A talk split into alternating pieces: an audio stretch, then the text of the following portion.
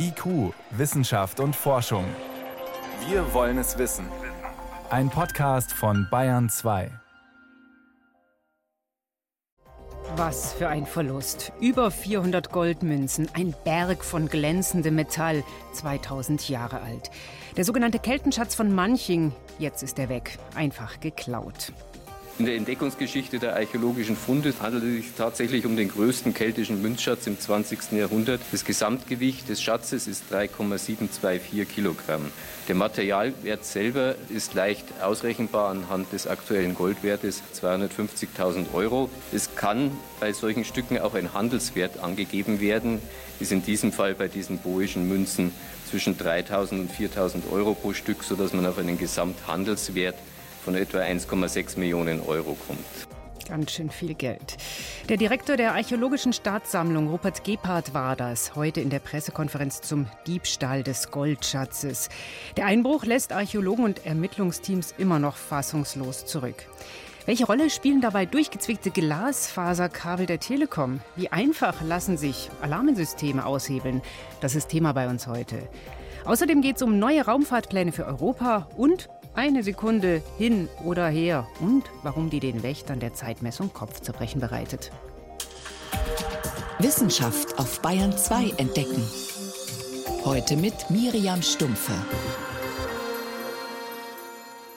Eigentlich lag der Keltenschatz von Manching gut geschützt in einer Vitrine im Keltenrömermuseum Manching, gesichert durch eine Alarmanlage.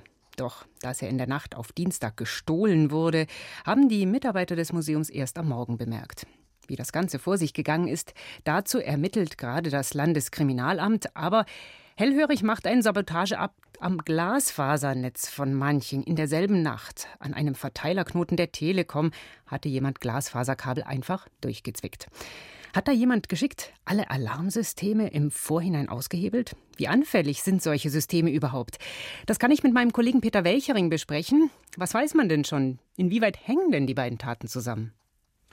Also davon können wir wohl getrost ausgehen. Allerdings das Bayerische Landeskriminalamt, das will das nicht so richtig kommentieren. Auch in der Pressekonferenz, die am heutigen Mittag stattfand, haben sie so einen Zusammenhang nicht ausgeschlossen, wollten ihn aber auch nicht erläutern.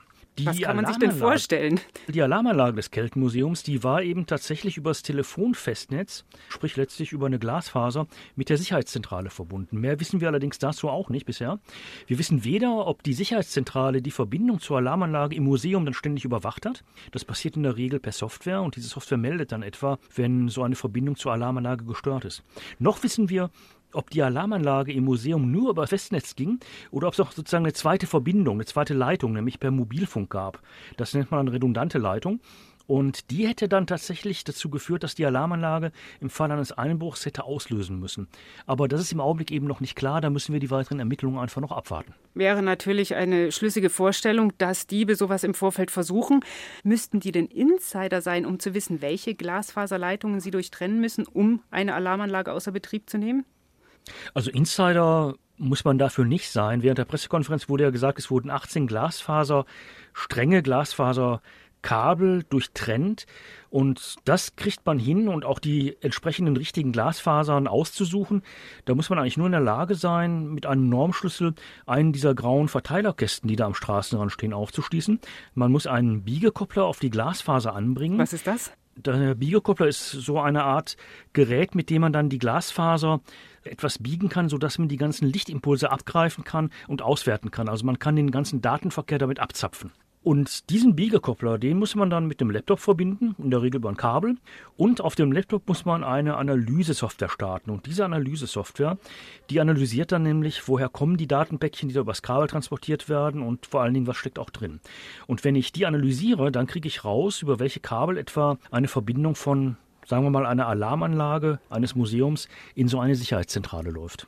Und wenn jemand dann Kabel durchtrennt, egal ob wahllos oder gezielt das eine, merkt eine Sicherheitszentrale denn dann nicht, dass so ein Kabel durchgetrennt ist? Ja, es kommt darauf an, wenn das als Überwachungsmerkmal mit einprogrammiert ist in der Sicherheitszentrale für das Sicherheitsobjekt und wenn die Sicherheitssoftware die Verbindung überwacht, dann merkt die Sicherheitszentrale das. Allerdings hatten wir in der Vergangenheit auch schon Fälle, da haben Einbrecher einfach die Alarmanlage simuliert und dann hat da niemand was bemerkt. Ja, und wie können die das machen? Also es gab da eben andere Fälle als den jetzt in Manching. Da wissen wir noch nicht, was da genau passiert ist. Bei diesen anderen Fällen, da hat sich das dann Monate später aufgeklärt und da ist herausgekommen, die Einbrecher hatten ihren Biegekoppler und ihren Laptop am Glasfaserstrang. Die haben dann die Daten der Alarmanlage angegriffen und die sogenannten Statusdaten, also Daten, dass die Anlage arbeitet, dass eine Verbindung besteht und dass die Sensoren etwa keine Störungen melden, beispielsweise auch die am Fenster hängen oder an der Tür, dass die Türen alle geschlossen sind. Also all diese Statusdaten, die wurden eben dann an die Sicherheitszentrale geschickt und diese Daten haben die Einbrecher sozusagen von ihrem Laptop ausgesendet. Die hatten die also vorher von der Alarmanlage abgefangen und genau diese Statusdaten dann eben von ihrem Laptop einfach aus abgeschickt. Und eine Verbindung von Sicherheitszentrale zur Alarmanlage, die gab es also in diesen Fällen gar nicht mehr. Es gab eben nur eine Verbindung von der Sicherheitszentrale zur simulierten Alarmanlage auf dem Laptop der Einbrecher. Und das ist eigentlich alles gut erprobtes Wissen in der organisierten Kriminalität. Das können die. Da gibt es sogar Seminare, die da laufen. Nur eben, wie das in manchen abgelaufen ist, das wissen wir bisher noch nicht. Aber es gibt eben Fälle, wo sowas immer wieder vorkommt, dass so Sicherheitssysteme ausgehebelt und auch gekonnt simuliert werden. Was für Einrichtungen sind es denn, die darum bangen müssen, dass man ihnen ihr Sicherheitssystem aushebelt? Naja, das sind beispielsweise Banken, das sind etwa aber auch äh, Verwaltungseinrichtungen, etwa Büros von Nachrichtendiensten, die sehr gut abgesichert sind. Da gibt es sehr, sehr viele Anwendungen und in der Regel sind die dann auch ein bisschen besser ausgerüstet und haben einfach mehr Technik in diesem Sicherheitsbereich, die sie vorhalten. Was kann man da noch machen?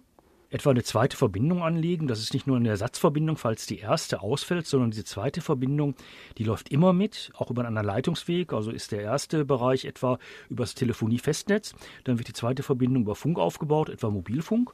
Und dann kann man die Kontrollsoftware der Alarmanlage etwa so programmieren, dass immer sämtliche Leitungswege geprüft werden von der und dass von der Gegenstelle, also von dem PC oder Server der Sicherheitszentrale, auch immer entsprechend abgesicherte Antworten angefordert werden. Und wenn die ausbleiben, dann wird Alarm ausgelöst. Und man kann natürlich auch über Verschlüsselung der Alarmanlagendaten noch viel erreichen. Die können dann zwar immer noch ausspioniert, also abgegriffen werden, aber die können nicht mehr so ohne weiteres für die Simulation einer Alarmanlage verwendet werden, weil die ja verschlüsselt sind. Aber das kostet eben natürlich alles zusätzliches Geld, Personal und vor allen Dingen eben auch Software. Wer kann sich das alles leisten? Sind das nur finanzstarke Einrichtungen wie Banken? Also die haben das auf alle Fälle. Banken sind da relativ gut ausgerüstet, Verwaltung, staatliche Verwaltung auch. Und dann fällt es auch schon ziemlich ab, wenn man sich die Museen anschaut. Da ist der Sicherungsstandard, der auch versicherungstechnisch vorgeschrieben ist, relativ niedrig angesetzt. Der Keltenschatz aus Manching. Welche Rolle durchtrennte Glasfaserkabel bei dem Einbruch gespielt haben, dazu ermittelt noch das Landeskriminalamt. Auf jeden Fall Möglichkeiten, moderne Alarmanlagen und Sicherungssysteme anzugreifen, gibt es viele. Das waren Hintergründe von meinem Kollegen Peter Welchering. Danke. Gerne. Das Wissen um die Schwachstellen von Alarmanlagen, das hilft beim Keltenschatz von Manching jetzt erstmal nicht weiter. Die Goldmünzen sind weg. Wirklich ein schmerzhafter Verlust. Was den Fund von Manching auszeichnet, der in dem Museum ausgestellt war und immer noch ist, die Goldmünzen sind ja nicht das einzige, dazu hören Sie morgen ausführlich mehr in IQ zur selben Zeit um 18.05 Uhr hier auf Bayern 2. IQ, Wissenschaft und Forschung gibt es auch im Internet. Als Podcast unter bayern2.de. Der Weltraum als Arena für Supermächte, ein Kampfplatz fürs Wettrennen um Macht, Prestige und technologischen Fortschritt. Das war er in Zeiten des Kalten Krieges und das ist er auch jetzt wieder im 21. Jahrhundert. Die NASA will zurück auf den Mond. China baut eine eigene Raumstation und will ebenfalls zum Mond und zum Mars, wie die USA. Und Europa mit der Raumfahrtbehörde ESA will da auch mitspielen. Aber wie soll das die nächsten Jahre aussehen? Was bedeutet zum Beispiel auch die Isolierung Russlands für geplante Weltraumprojekte? Das war gestern und heute Thema auf der ESA-Ministerratstagung. Über die Ergebnisse berichten wir gleich aus Paris. Einen kurzen Überblick über strittige Punkte gibt Moritz Pompel. Das wichtigste Ziel der Ministerratstagung ist es, die Weichen für eine, Zitat, starke und robuste Weltrauminfrastruktur zu stellen. So formuliert es ESA-Chef Josef Aschbacher. Letztlich geht es um mehr Unabhängigkeit. Einige Projekte, etwa auf der internationalen Raumstation ISS, laufen noch zusammen mit Russland und den USA. Andere Vorhaben dagegen sind wegen des Ukraine-Krieges gekippt worden. Zum Beispiel die europäisch-russische Mission ExoMars zur Erkundung des roten Planeten. Um solche und ähnliche Projekte allein durchziehen zu können, will die ESA von den Mitgliedstaaten deutlich mehr Geld, 18 Milliarden Euro für die nächsten drei Jahre. An vorderster Stelle steht die Trägerrakete Ariane 6. Sie soll Ende nächsten Jahres startklar sein. Mit ihr können schwerere Lasten ins All gelangen, etwa große Satelliten.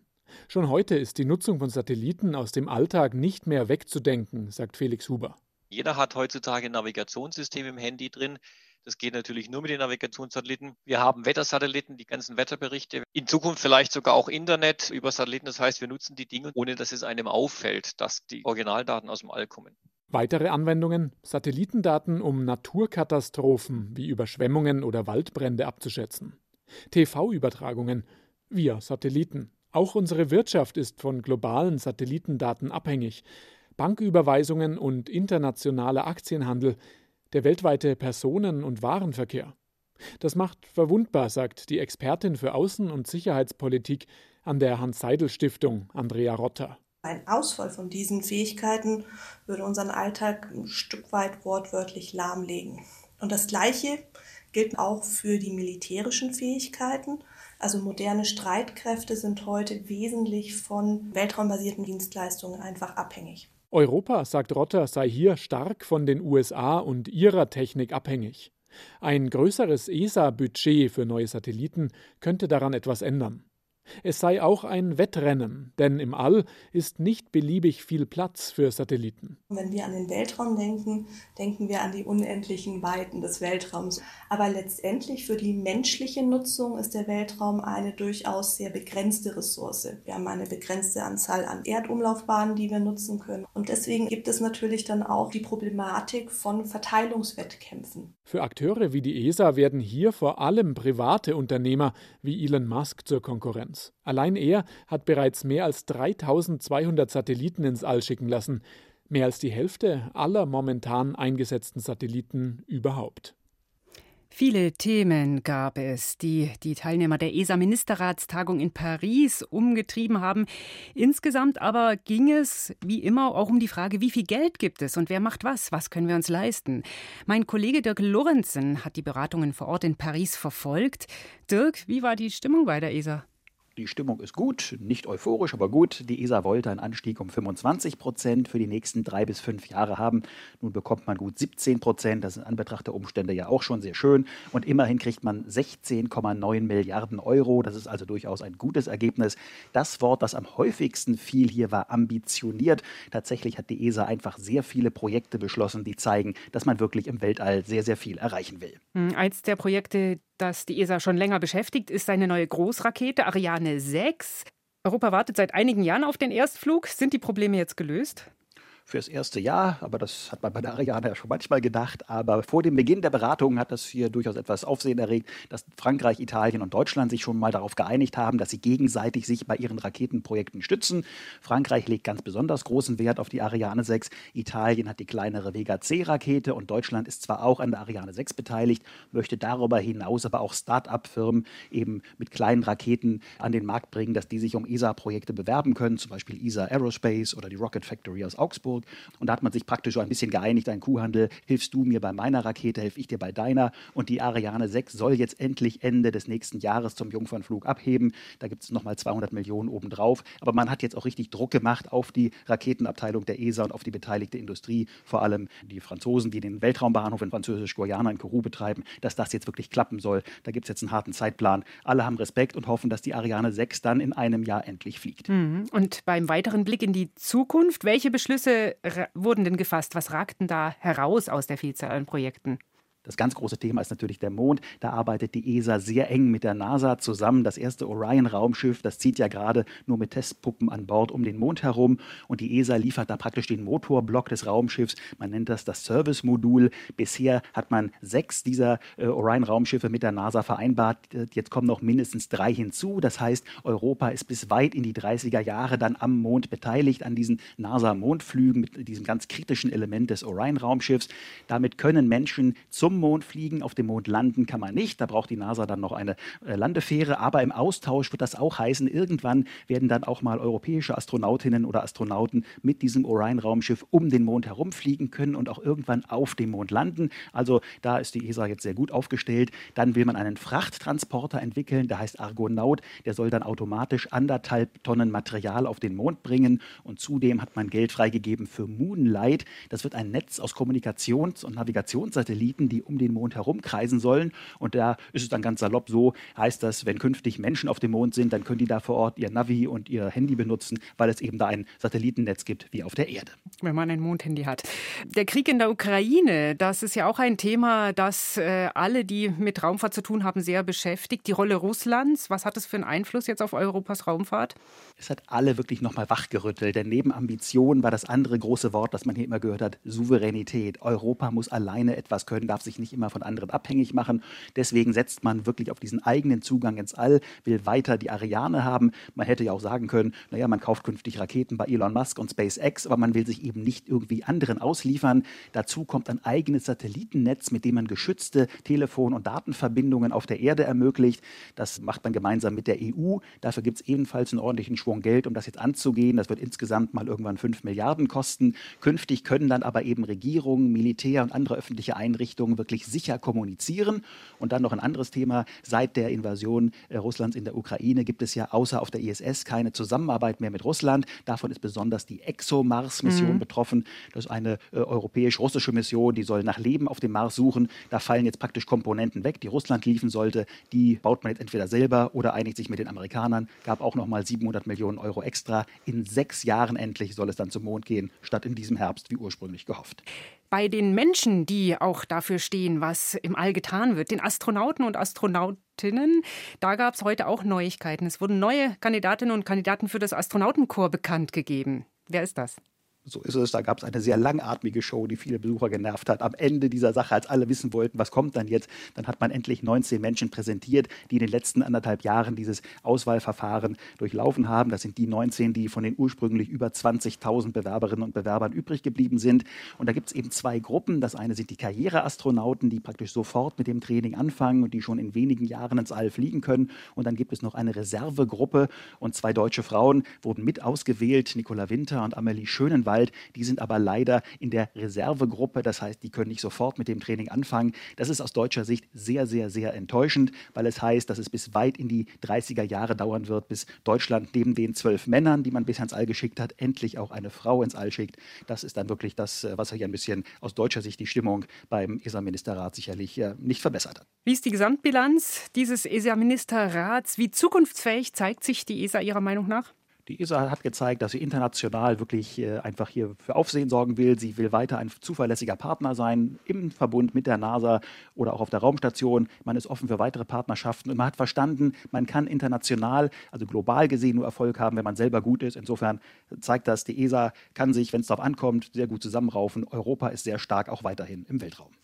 In Paris haben die Minister der 22 Mitgliedsländer der Europäischen Weltraumorganisation ESA sich getroffen. Das waren Hintergründe von Dirk Lorenzen. Danke. Danke auch.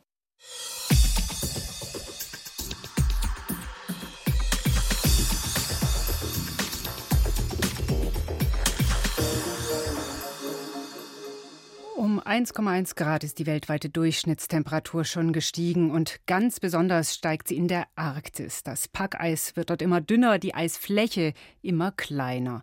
Eine aktuelle Studie zeigt, das hat sehr konkrete Auswirkungen auf Wale zum Beispiel. Priska Straub. Das Ökosystem verändert sich dort möglicherweise unumkehrbar.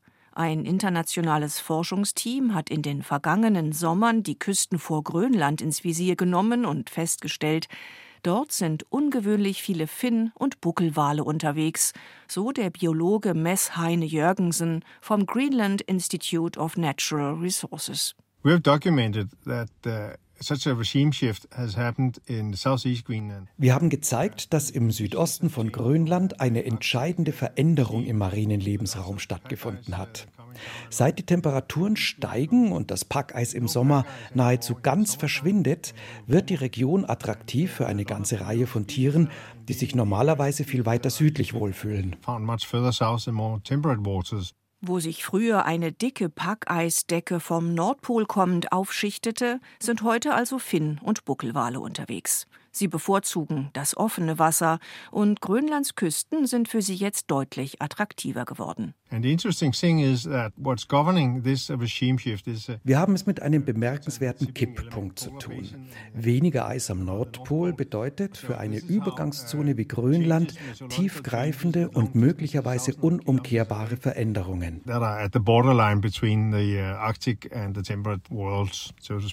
Denn die neuen Wale vor Grönland fressen entsprechend viel Fisch und Krill. Das Nahrungsangebot für angestammte Tiere wird dadurch umso knapper, und auch das hat Folgen. Walrosse beispielsweise müssen auf der Suche nach Nahrung inzwischen weiter nach Norden ausweichen. Bayern 2 Wissenschaft schnell erzählt. Und nach Neuigkeiten von den Wahlen in der Arktis hat meine Kollegin Priska Straub noch mehr Meldungen dabei, ist jetzt mhm. damit im Studio. Es bleibt in der Arktis. Ja, und wir bleiben auch im Nordpolarmeer. Das steht nämlich bisher nicht im Fokus, wenn es darum geht, wie viel CO2 aus der Atmosphäre Meerwasser binden kann. Gibt da die lange Polarnacht, also vergleichsweise wenig Licht, entsprechend weniger Biomasse kann sich da bilden.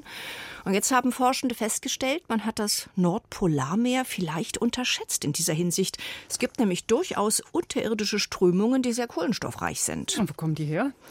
Man spricht da von einem sogenannten Kohlenstoffförderband. Das ist also ein Prozess, bei dem CO2 aus der Atmosphäre gebunden wird und dann für lange Zeit in den Ozeanen gespeichert wird als Biomasse. Und das Alfred Wegener Institut, da hat das für das zentrale Polarmeer jetzt nachgewiesen, in bis zu 2000 Meter Tiefe ist dort überraschend viel kohlenstoffreiches Material. Und das kommt über einen Umweg, nämlich durch unterirdische Strömungen, zum Beispiel aus der Barentssee, also viel weiter südlich. Es gibt wenig Daten, aber die Bilanz im nördlichen und vielleicht auch im südlichen Polarmeer könnte rund ein Drittel mehr CO2 gespeichert sein als bisher angenommen. Okay. Ganz anderes Thema, die sogenannte Schaltsekunde. Die soll jetzt vielleicht abgeschafft werden. Das letzte Mal haben wir eine zusätzliche Sekunde 2016 gehabt, aber es gibt offenbar zu viele Komplikationen. Ab 2035 ist wohl Schluss damit. Also sowas wie ein Schaltjahr im Kleinen, aber alle paar Jahre nur eine Sekunde. Wir sind überfordert. Die digitalen Systeme Systeme sind das. Also die Finanzwelt oder auch die Satellitennavigation, da kann es schon holprig werden.